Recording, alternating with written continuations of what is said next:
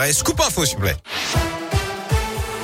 L'actu de la Loire et de la Haute-Loire avec vous, Gaëtan Barallon. Gaëtan, bonjour. Bonjour Yannick, bonjour à tous. On débute avec vos conditions de circulation. Ça se passe bien actuellement autour de saint de Rouen et du Puy. Pas de difficultés particulières. Vous signalez à la mi-journée. Notez également que la circulation a pu reprendre sur la 450. L'autoroute avait été coupée dans les deux sens ce matin entre Lyon et saint hauteur de Brignais, en cause d'un accident mortel qui a coûté la vie à un motard après une collision avec un poids lourd. À la une également ce jeudi, cette enquête ouverte à Rouen. Au lendemain de ce drame sur les rails, un homme d'une soixantaine d'années a perdu la vie en tombant de plus de 6 mètres sur les voies près de la gare.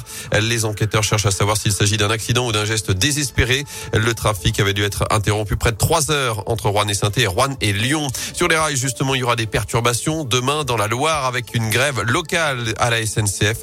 Plus d'informations à retrouver sur le site de Radioscoop.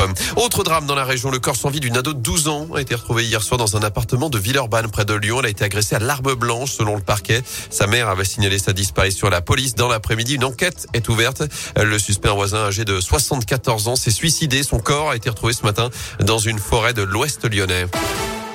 Dans l'actu également, dernier jour pour donner à saint avec cette collecte de sang organisée à l'hôtel de ville par l'établissement français du sang et les étudiants infirmiers. Ça se passe jusqu'à 13h30 puis de 14h30 à 18h30.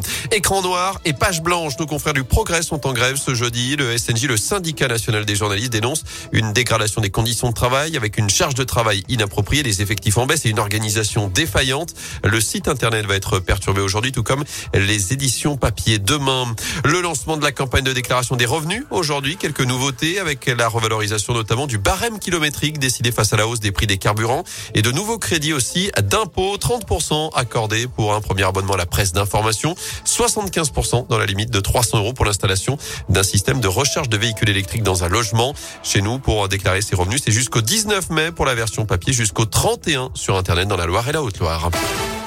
En foot, deux clubs français en Coupe d'Europe. Ce soir, Lyon se déplace à West Ham en quart de finale allée de la Ligue Europa. Marseille reçoit le PAOK Salonique en Ligue Europa conférence à 21h. Je rappelle que les Verts seront demain à Lorient pour l'ouverture de la 31e journée de Ligue 1. Pascal Duprat et Enzo Crivelli seront d'ailleurs en conférence de presse cet après-midi à 14h30 à l'Etra. Un nouveau départ pour Mélanie Desjésus dos Santos. La gymnaste de 22 ans quitte le pôle France de Saint-Etienne pour aller s'entraîner aux États-Unis.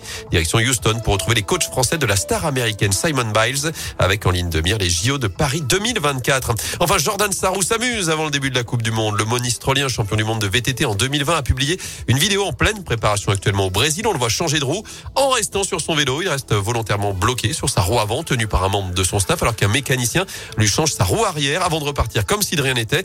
Tel un passage au stand pour une Formule 1 vidéo à retrouver sur radioscoop.com. Jordan Sarrou qui reprendra les choses sérieuses dimanche avec la première manche de la Coupe du Monde à Petropolis. Merci beaucoup. Dans